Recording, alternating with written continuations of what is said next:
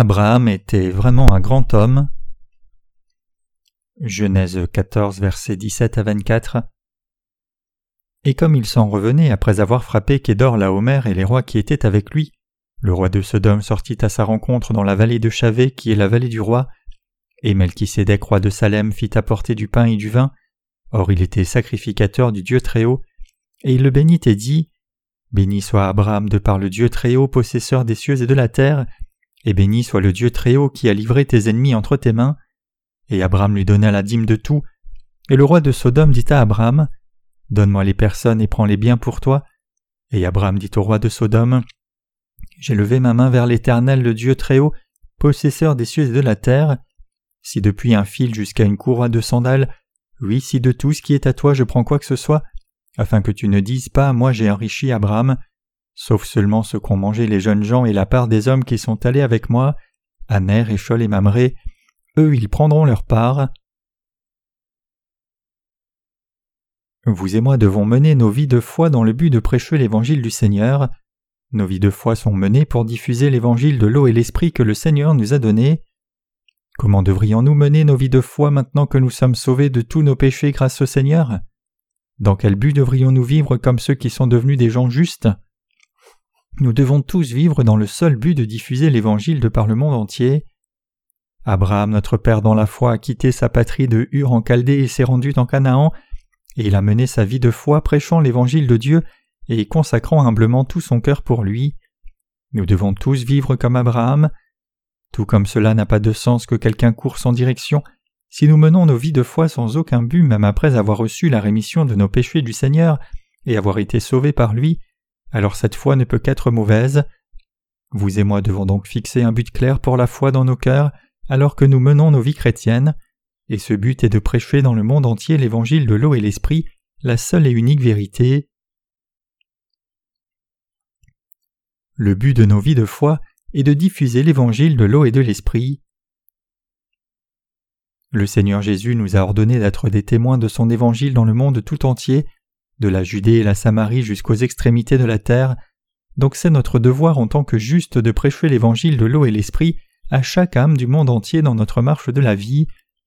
Nous ne pouvons nous permettre de nous soucier d'autre chose. En tout temps, éveillés ou endormis, nous devons constamment penser à comment prêcher l'évangile du Seigneur à ces nombreux gens vivant dans tous les coins de ce monde. Il y a effectivement beaucoup d'endroits où cet évangile de l'eau et l'esprit doit encore être prêché, mais maintenant même nous luttons pour vivre pleinement notre engagement à accomplir cette œuvre. Pour beaucoup de nos frères et sœurs, c'est un combat spirituel difficile de partager les livres sur l'Évangile avec les âmes autour d'eux. Effectivement, alors que nous continuons de travailler dur pour diffuser l'Évangile de l'eau et de l'Esprit, nous pouvons réaliser que nous sommes nous-mêmes trop faibles et que nos limites sont trop grandes. C'est extrêmement frustrant pour nous tous, mais plutôt que de nous soumettre à ces difficultés, nous devons courir vers le but que Dieu a fixé pour nous. Ici, dans le passage des Écritures d'aujourd'hui, il y a un homme qui a mené une bataille spirituelle pour prêcher l'évangile du Seigneur et qui a finalement vaincu dans la bataille. Cet homme n'est autre qu'Abraham, le père de la foi. Le passage des Écritures que nous lisons aujourd'hui décrit comment Abraham, après être revenu triomphant de la bataille, a abandonné tout le butin de guerre au roi mondain de Sodome, y compris les gens. Abraham avait pris 318 de ses hommes entraînés dans sa propre maison pour se battre contre le roi nommé Kedorlaomer et ses rois alliés, et après avoir vaincu ces rois, il a secouru non seulement son neveu Lot, mais aussi beaucoup d'autres âmes. Au retour triomphant d'Abraham, le roi de Sodome est sorti pour le recevoir, et ce roi charnel a dit à Abraham Prends-les biens pour toi et rends-moi tous les gens. Ce sur quoi le roi de Sodome voulait mettre la main, ce ne sont pas les possessions matérielles, mais l'âme des gens. Qu'est-ce qui est plus important pour nous que la richesse? Après avoir gagné cette guerre, Abraham est revenu avec tant de butin que s'il avait des pensées charnelles, il lui aurait été facile de saisir avec envie toutes ses richesses. Et tout comme le roi de Sodome le lui suggérait, Abraham aurait pu prendre tout le butin de guerre pour lui. Mais Abraham n'a pas fait cela. Il a abandonné les biens à l'exception de la part des alliés et la nourriture que les soldats avaient mangée. Abraham accordait plus de prix aux âmes qu'aux richesses, et nous pouvons dire que c'est la grandeur d'Abraham qui l'a distingué des hommes ordinaires, ainsi que de tous ceux qui ont leur propre justice. Même les justes pourraient être envieux devant tant de richesses, Mais Abraham s'intéressait seulement à l'âme et il se souciait aussi sincèrement des âmes de sa maison. Effectivement, Abraham était différent de la plupart des gens justes. Nous appelons Abraham père de la foi, même jusqu'à ce jour présent, parce qu'il n'a jamais laissé son cœur être captivé par les richesses de ce monde, mais il a toujours apprécié la valeur précieuse de l'âme. Comme quelqu'un qui a mené une guerre spirituelle toute sa vie et a vaincu à la fin, Abraham mérite ainsi vraiment d'être appelé notre Père dans la foi. Quand nous regardons Abraham, le but de notre vie en tant que juste est clair. Aujourd'hui, alors que nous regardons Abraham, nous devrions tous nous poser les questions suivantes. Quel but devrions-nous fixer dans nos vies? Maintenant que nous menons une vie juste, quel devrait être notre but? Tout est-il en ordre si notre seule Église est prospère, nos vies sont confortables et nous avons assez à manger et à boire? En répondant à ces questions, nous devons fixer nos pensées sur le but que nous devrions viser en tant que gens de foi. En d'autres termes, nous devons fixer le but de notre foi pour prêcher l'évangile de l'eau et de l'esprit. Notre but est de prêcher la vérité de la nouvelle naissance d'eau et d'esprit à tous les gens de par le monde indépendamment de l'endroit où ils sont, qu'ils soient autour de nous ou pas, que nous les voyions à la maison, à l'école, au travail, notre but est de prêcher l'Évangile à tout le monde. Notre but inclut aussi la diffusion de cette vérité aux séminaires théologiques et autres groupes religieux partout. Pour que vous et moi vivions vraiment notre foi, nous devons avoir un tel but clairement tranché. Effectivement, nous tous chrétiens nés de nouveau devons vivre dans le but d'édifier le vrai évangile par le monde entier. En exprimant notre but en tant que juste vivant sur cette terre, Dieu nous a dit d'être ses témoins pour son évangile dans toute la Judée, la Samarie et les extrémités de la terre. C'est ce que notre Seigneur a demandé à ses disciples juste avant de monter au ciel en disant Allez, faites de toutes les nations des disciples, les baptisant au nom du Père, du Fils et du Saint-Esprit, et enseignez-leur à observer tout ce que je vous ai commandé. Matthieu 28, versets 19 à 20. C'est le grand mandat que le Dieu Trinitaire a instruit et commandé pour nous. Dieu nous a commandé de suivre sa parole, de vivre par la foi, de combattre et vaincre nos ennemis par cette foi, et de prêcher l'Évangile à toutes les nations. Ainsi diffuser l'Évangile est quelque chose que notre Seigneur nous a personnellement confié à vous et moi. C'est pour cela que si nous voulons réellement suivre le Seigneur, nous devons fixer notre but sur la diffusion de l'Évangile de l'eau et de l'Esprit, comme le Seigneur nous a confié cette tâche. Quand nous réfléchissons réellement sur ce que devrait être notre but dans la vie, nous ne pouvons qu'arriver à la conclusion qu'il n'y a pas d'autre but à notre vie que de proclamer l'Évangile de l'eau et de l'Esprit. Diffuser l'Évangile est notre seul devoir en tant que juste. La proclamation de l'Évangile seul peut être le but de nos vies. Réfléchissez-y. Y a-t-il autre chose qui puisse être notre but dans la vie sinon la diffusion de cet Évangile? Qu'est-ce qui pourrait nourrir nos âmes sinon la proclamation de l'Évangile? L'Évangile est le vrai pain pour l'âme de chacun, et prêcher cet Évangile n'est autre que le vrai but de nos vies et le pain de nos esprits. Nous ne pouvons vivre à moins de faire cette œuvre, car nous serions affamés spirituellement. Votre âme et la mienne vont mourir de faim si nous ne servons ni ne prêchons cet Évangile. Le Seigneur nous a dit qu'il veut que nous prospérions en toutes choses et soyons en bonne santé, tout comme prospère notre âme. Si notre âme dévie et périt, alors tout est ruiné. Si notre âme meurt de faim, notre corps périra aussi avec notre âme. Donc les justes doivent diligemment faire cette œuvre de diffusion de l'Évangile et accomplir ainsi la volonté de Dieu et obtenir son vrai pain de vie en même temps, et je crois que nous devons tous devenir de telles personnes justes. Que devrions-nous faire pour diffuser l'Évangile? À la question sur le genre de vie que nous devrions mener, je voudrais répondre que nous devons mener le genre de vie qu'a mené Sarah. Sarah, qui a été nommée Sarah par Dieu plus tard, était toujours obéissante à son mari Abraham, prête à aller partout où il disait d'aller et le suivre partout où il demandait qu'elle suive. Elle n'a jamais dit un seul mot de plainte à Abraham. Sarah obéissait de tout cœur à son mari Abraham. Elle était si obéissante qu'elle voulait même épuiser un autre homme si cela pouvait sauver son mari. Il n'y a qu'une seule raison pour qu'elle fasse cela, c'est parce qu'elle pensait que son mari, qui avait reçu la rémission des péchés de Dieu, était son Seigneur. Si la femme d'Abraham avait été bornée et revendicatrice, alors il aurait été presque impossible qu'elle suive Dieu.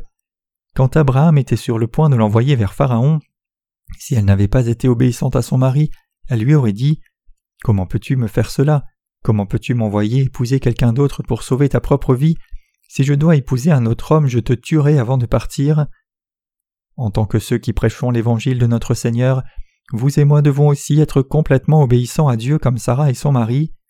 Cela signifie que nous devons rejeter nos propres pensées et nous soumettre à Dieu à 100%. Nous devons briser notre propre entêtement, car si nous suivons nos propres pensées, nous ne pouvons pas prêcher l'Évangile. Durant toute sa vie avec Abraham, Sarah pensait toujours que la vie de son mari était sa propre vie et que ses richesses à elle étaient ses richesses à lui. En d'autres termes, elle mettait tout son espoir et ses rêves dans son mari. C'est ainsi qu'elle pouvait obéir à Abraham sans aucune hésitation quand il lui a dit Tu es si belle que l'on pourrait me tuer pour te prendre. Donc si quelqu'un te questionne, dis que je suis ton frère, et s'il veut t'épouser, alors épouse cet homme. Peu après cela, Abraham et Sarah ont effectivement reçu la visite des hommes de Pharaon. Ces hommes ont dit à Sarah Viens avec nous vers Pharaon, il demande à te voir car toute la nation d'Égypte parle de ta beauté. Mais avant d'y aller, réponds à cette question Qui est l'homme près de toi? Sarah leur dit alors C'est mon frère. La femme d'Abraham, Sarah, a uni son cœur à son mari. Elle faisait un avec Abraham à cent pour cent. Ce genre d'unité est aussi indispensable pour nous tous qui avons reçu la rémission de nos péchés, c'est-à-dire que c'est seulement quand nos cœurs sont unis à notre Seigneur à cent pour cent que nous pouvons réellement prêcher l'évangile de l'eau et de l'esprit. Lorsque notre Seigneur nous ordonne d'aller, nous devons aller même si c'est à notre mort, et quoi que le Seigneur nous ordonne de faire, nous devons le faire. Si le Seigneur nous dit de prêcher l'Évangile, nous devons le prêcher.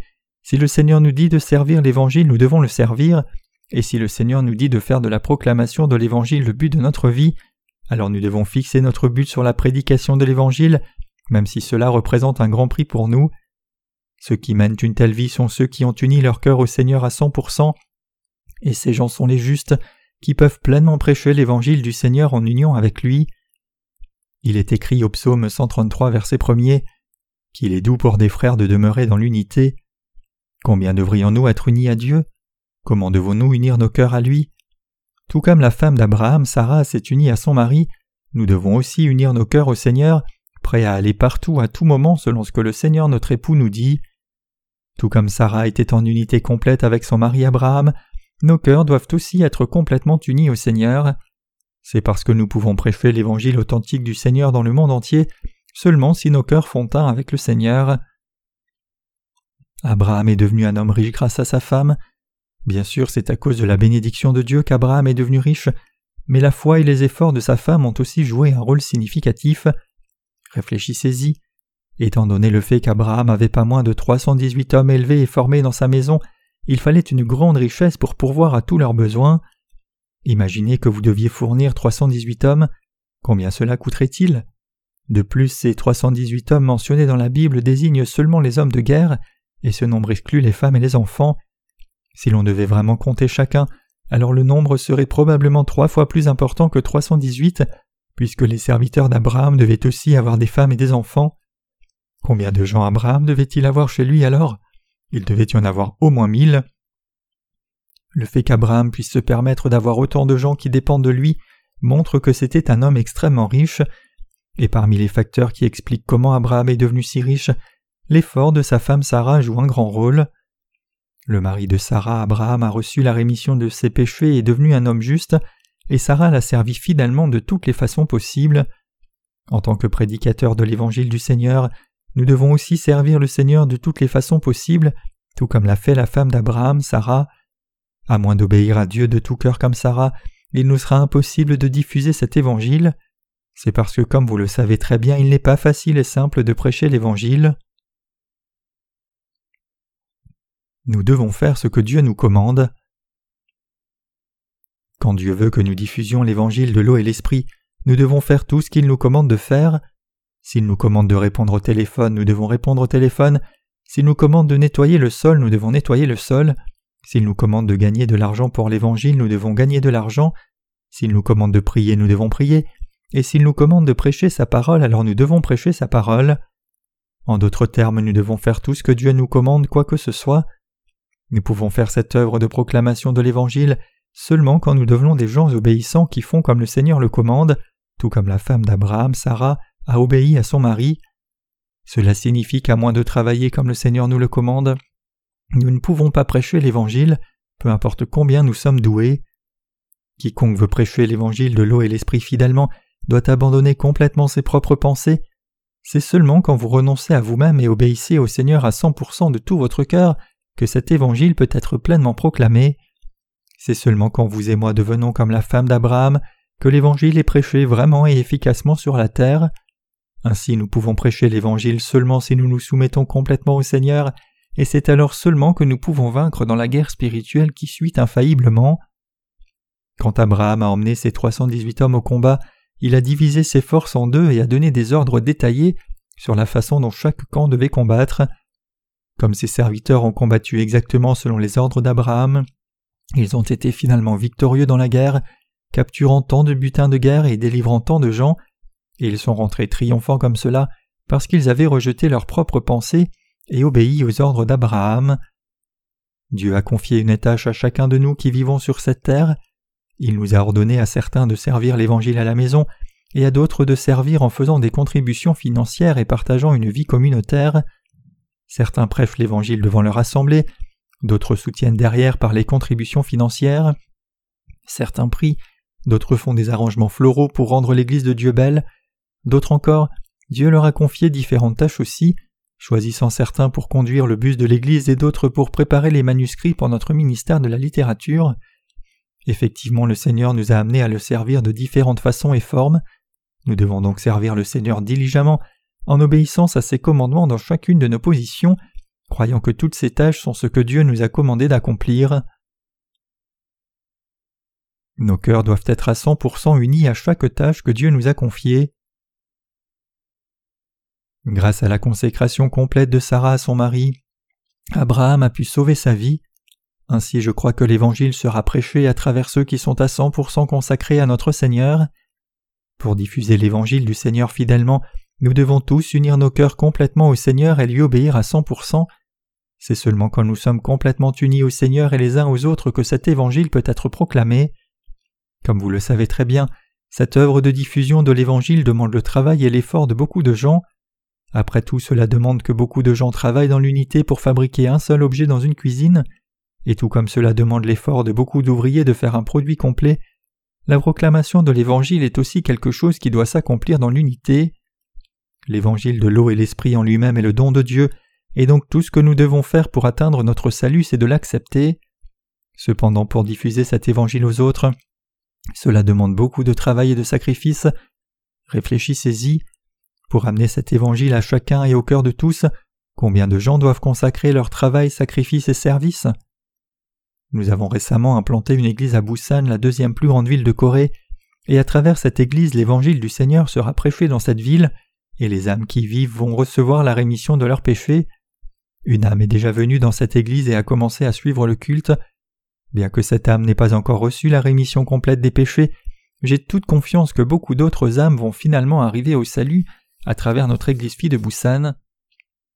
Pour planter cette petite semence de l'évangile à Busan, il a fallu beaucoup de ressources financières et beaucoup d'heures de dur labeur de beaucoup de nos ministres, et je peux difficilement décrire tout leur labeur.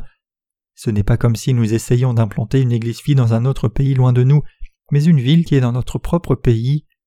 Mais prêcher l'Évangile dans cette ville qui est si proche nous demande tellement de ressources financières, tellement d'heures et tellement de travail dur de nos saints, qui se sont tous unis dans cet effort. Quand j'ai commencé à prêcher l'Évangile de l'eau et l'Esprit, je luttais énormément pour trouver le bon moyen de prêcher cet évangile authentique.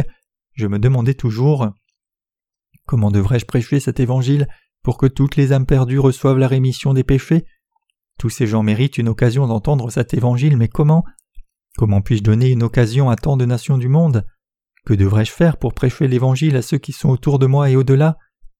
À l'époque, je souhaitais avoir un petit bus, comme un minibus qui pourrait prendre vingt-cinq passagers, mon plan était de transformer le bus en librairie mobile, de présenter nos livres sur l'Évangile à l'intérieur, de préparer des boissons chaudes et d'attendre que les gens entrent.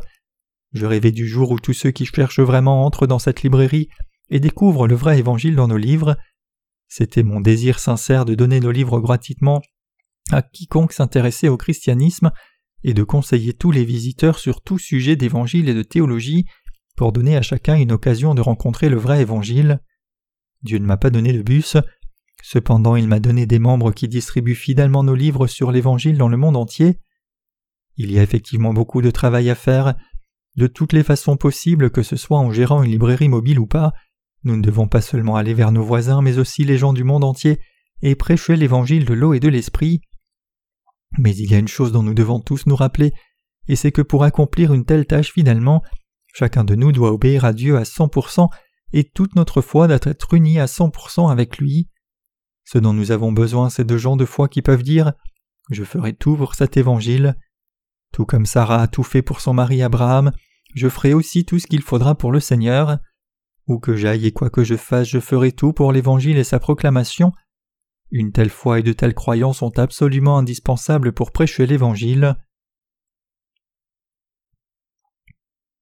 C'est un grave péché d'être aveuglé par notre propre envie. Ce n'est pas un péché ordinaire pour vous de convoiter les possessions de quelqu'un d'autre, car cela vous rendra aveugle par votre propre envie. C'est un grave péché et celui qui le commet s'appelle Akan dans la Bible. Savez-vous qui était Akan Akan est le responsable de la mort de nombreux Israélites lorsqu'ils allaient en conquête du pays de Canaan. Après que le peuple d'Israël ait attaqué et pris le contrôle de Jéricho, le Seigneur Dieu leur a dit d'amener toutes les richesses de la ville et de les stocker dans la maison du trésor. Mais Akan a pris des trésors pour lui-même et les a cachés sous le tapis de sa maison. À cause de ce péché qu'Akan a commis et en se permettant d'être aveuglé par sa propre envie, Dieu a été provoqué à la colère et a permis que beaucoup d'Israélites périssent quand ils ont attaqué la petite ville d'Aï, et il les a aussi empêchés de prendre cette ville. Ainsi nous devons tous saisir quel grave péché c'est que nous suivions notre envie. Nous devons réaliser clairement ici que vivre pour notre propre envie au lieu de vivre pour le Seigneur est un grave péché.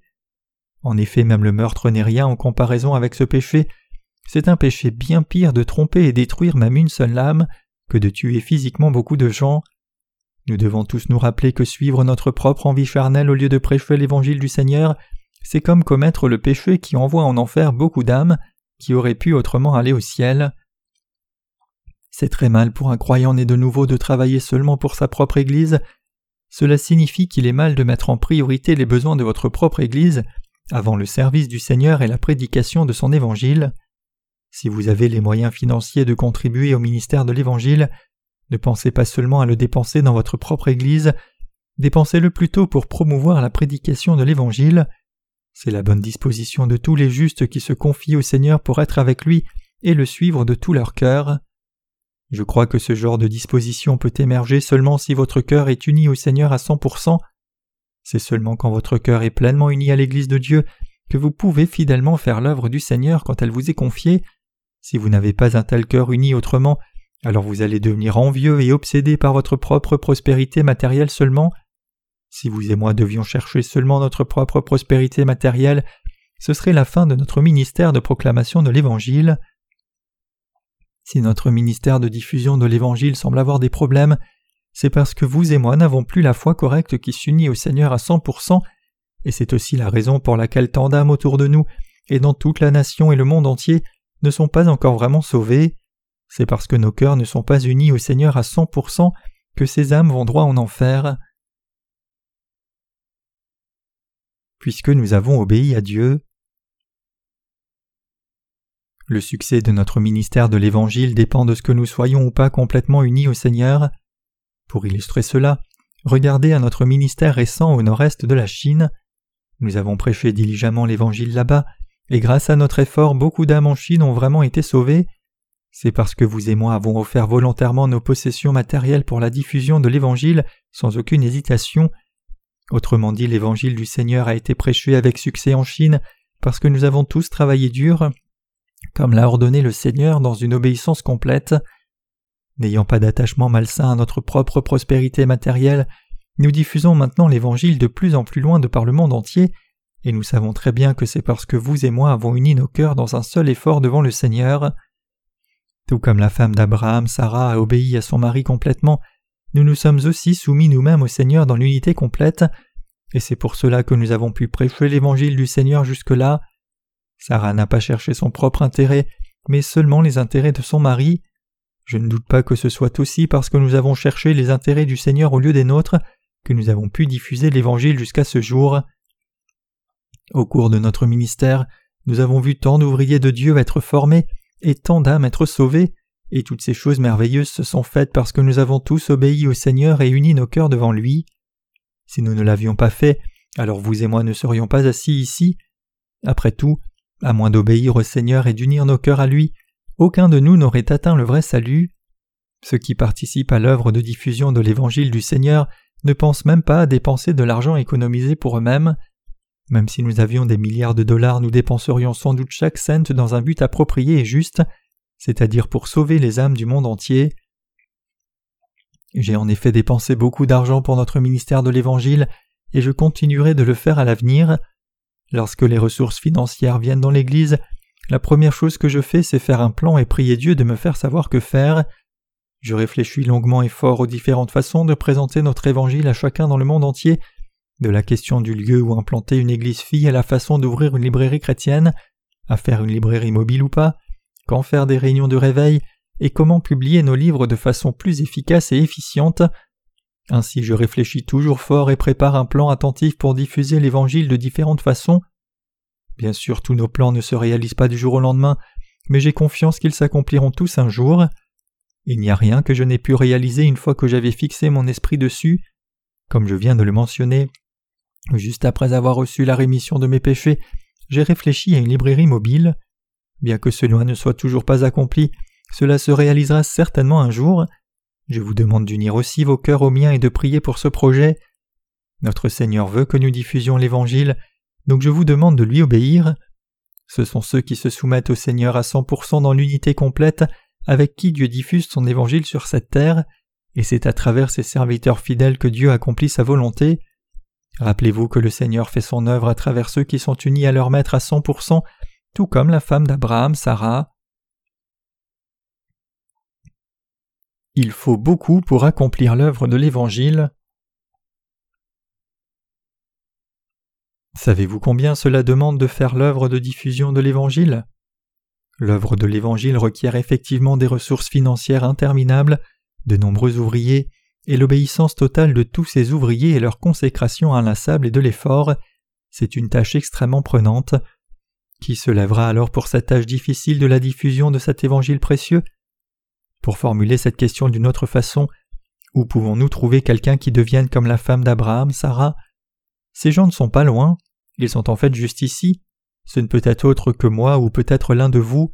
C'est dans notre assemblée ici que Dieu cherche ceux parmi nous dont le cœur est uni au Seigneur à cent pour cent, qui servent le Seigneur fidèlement comme leur maître, qui veulent abandonner leur vie pour saisir la vie du Seigneur et son but comme leur propre vie et but, et qui sont ainsi devenus un seul cœur avec le Seigneur.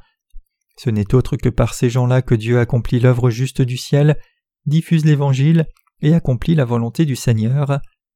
Mes chers croyants, nous devons tous devenir des gens qui cherchent Dieu, nous devons tous devenir des gens approuvés par Dieu pour diffuser l'évangile du Seigneur dans le monde entier. Bien sûr, cette œuvre de proclamation de l'évangile est extrêmement prenante pour nous et demande beaucoup de sacrifices.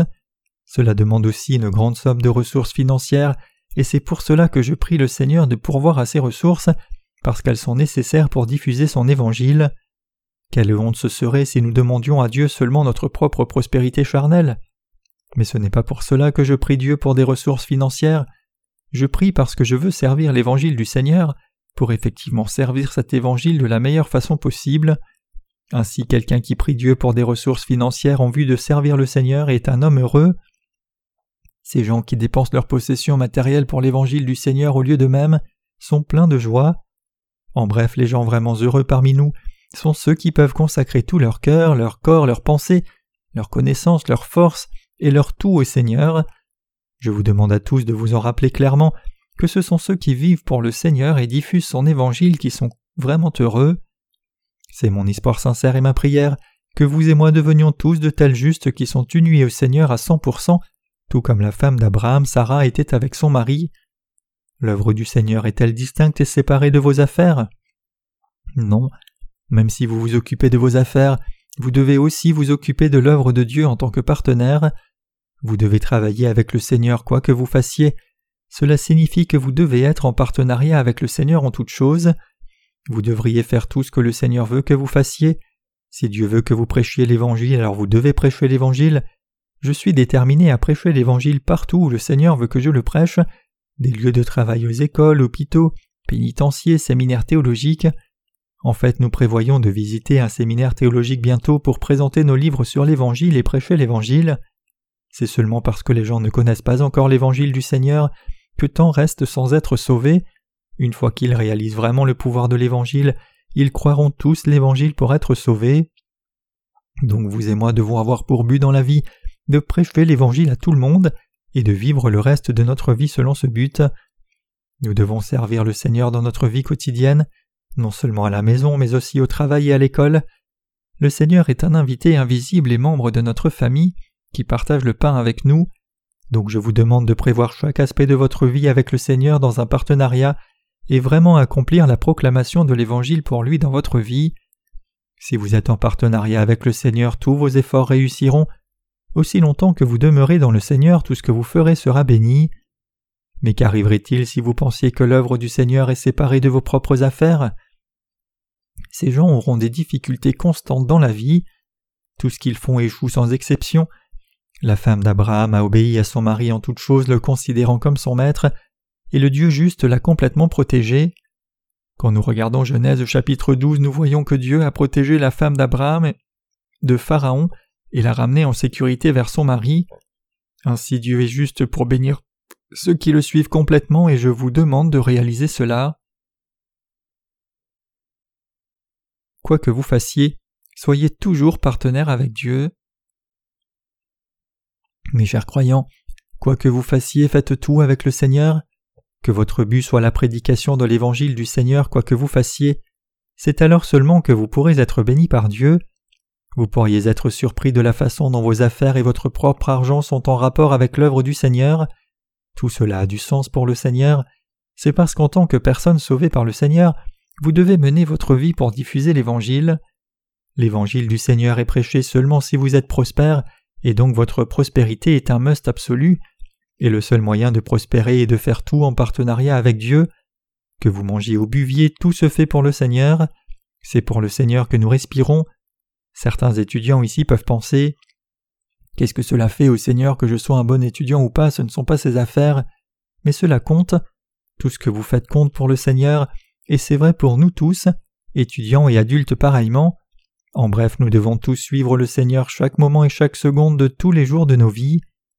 Savez-vous qui sont les plus égoïstes parmi les chrétiens? Ce sont ceux qui refusent le partenariat du Seigneur. Ces gens échoueront dans tout ce qu'ils feront et finiront sans rien en poche, le Seigneur leur enlèvera même les bonnes choses qu'il leur a données. La même chose est vraie pour nos ministres. Un ministre qui n'est pas partenaire avec le Seigneur verra son Église décliner. Cette Église peut être florissante au début, mais avec le temps qui passe, plus aucune âme ne s'y ajoutera du tout, et elle deviendra si appauvrie qu'elle ne pourra même pas s'occuper de ses propres membres. Par contre, si cette Église est prête à être partenaire avec le Seigneur et offre volontairement ses ressources financières à Dieu pour diffuser le vrai Évangile, alors elle prospérera merveilleusement encore plus. Le Seigneur bénira cette Église si abondamment qu'elle sera encore prospère même après avoir tant offert au Seigneur.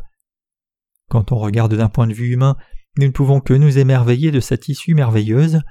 Cependant, mes chers croyants, ce n'est en réalité rien d'étonnant, mais une issue entièrement ordinaire. C'est seulement une question de temps que vous ne soyez pas bénis si vous vivez seulement pour vous-même, mais vous serez bénis si vous vivez en partenariat avec Dieu selon sa volonté. Je me suis mis à vivre selon la volonté du Seigneur, c'est-à-dire focaliser toute mon attention sur l'évangile du Seigneur. Non seulement nos ministres devraient vivre de cette façon, mais tous les justes qui ont été sauvés doivent vivre dans ce but de diffuser l'évangile. Cela signifie que tous les frères et sœurs assemblés ici doivent aussi mener leur vie dans le but de diffuser l'évangile. Tout ce que vous faites doit donc être fait de cette façon car cela convient à la prédication de l'évangile de la façon dont vous pensez à la façon dont vous agissez, travaillez et même gérez votre entreprise. L'apôtre Paul a dit Que vous mangiez ou buviez ou quoi que vous fassiez, faites tout pour la gloire de Dieu. 1 Corinthiens 10, verset 31. Comprenez-vous ce que signifie ce passage? Comme tout autre disciple de Jésus, l'apôtre Paul a consacré sa vie entière à la proclamation de l'Évangile. C'est ainsi que tous les saints de l'Église primitive ont mené leur vie. En tant que justes de ce temps présent, si nous aimons réellement le Seigneur et voulons le suivre, alors vivons tous comme nos prédécesseurs dans la foi. Les justes sont nés de nouveau grâce au Seigneur, et donc ils trahiraient le Seigneur s'ils manquaient de vivre pour lui. Dieu veut accomplir son œuvre à travers vous et moi, il est donc naturel que le Seigneur nous confie encore davantage de travail.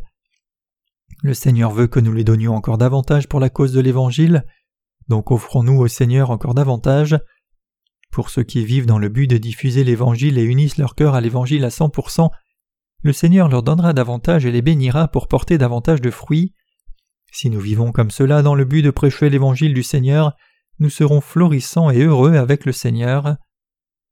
C'est seulement quand ceux qui sont nés de nouveau sont unis au Seigneur que nos vies peuvent être heureuses et bénies dans le Seigneur. C'est pour cela que je vous exhorte avec une conscience complètement claire à unir votre cœur au Seigneur, et je me dis cela à moi aussi. Vous pouvez fleurir et prospérer seulement quand vous êtes unis au Seigneur. Si vous manquez sinon de vous unir au Seigneur, la destruction sera votre fin. Vous serez content si vous arrivez au moins à vos fins. Ce n'est pas moi qui parle de moi-même, mais c'est un principe indéniable de la foi. Par contre, si vous unissez au Seigneur et vivez votre vie quotidienne dans le but de diffuser l'Évangile pour la cause du Seigneur, alors loin de juste vous en sortir, vous vivrez une vie si prospère que vous pourrez partager votre prospérité avec les autres, tout en fleurissant encore. C'est quelque chose que j'ai appris depuis que j'ai rencontré le Seigneur, c'est une vérité sans controverse. Réfléchissez vous-même. Si vos frères et sœurs assemblés ici avaient une vie avare juste pour eux-mêmes, alors ils deviendraient des miséreux. Qu'arriverait-il alors s'ils unissaient plutôt leur cœur au Seigneur, lui offraient tout et cherchaient à vivre pour le Seigneur, même s'ils n'ont pas grand-chose, comme la veuve qui a offert deux pites comme rapporté dans Marc 12 verset 42 Dieu donnera certainement davantage et bénira ses saints, ses justes et ses serviteurs. Il les glorifierait encore plus et les remplira davantage. Croyez-vous cela aussi? Je n'ai jamais réellement compté cent mille dollars en espèces, mais pour moi-même un million n'est pas une si grande somme. Je pourrais offrir des milliards de milliards au Seigneur et toujours avoir le sentiment de ne pas avoir donné assez. Pour que chacun dans le monde entier reçoive la rémission des péchés, aucune somme offerte ne peut être suffisante.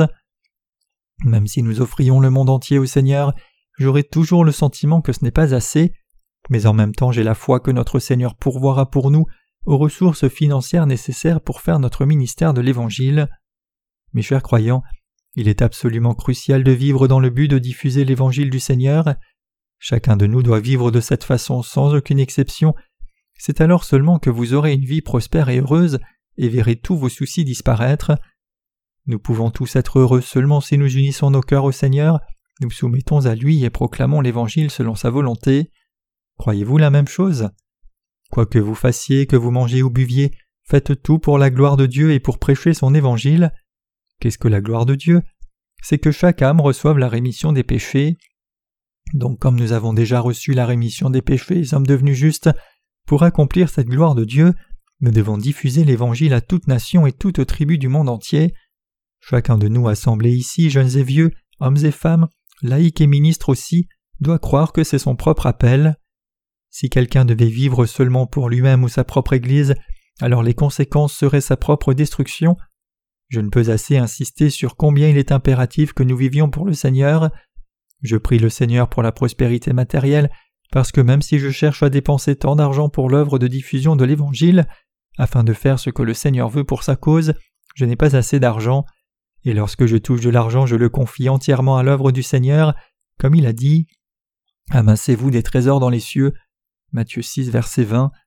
Je vous demande de faire la même chose. Ayez la confiance entière que nos ministres ne détournent jamais aucune de vos offrandes, mais les utilisent toutes pour l'œuvre précieuse du Seigneur. Dernièrement, nous avons été confrontés à tant de besoins d'impression que nous pensions acheter notre propre presse. Pour partager nos livres avec le monde entier, nous avons aussi besoin d'un moyen de transport rapide et efficace, donc je pense même à acheter un avion. Cela peut sembler élevé, mais tout est possible si nous avons la foi donc j'ai prié le Seigneur comme suit. Seigneur, je veux tout faire si c'est pour l'Évangile. Je veux acheter non seulement une presse mais aussi un avion si c'est pour la prédication de ton Évangile. Si c'est pour l'Évangile, je t'offrirai avec joie ma vie entière. Je veux que notre Seigneur nous réponde et réalise tous nos rêves, et je crois de tout cœur que le Seigneur nous répondra effectivement.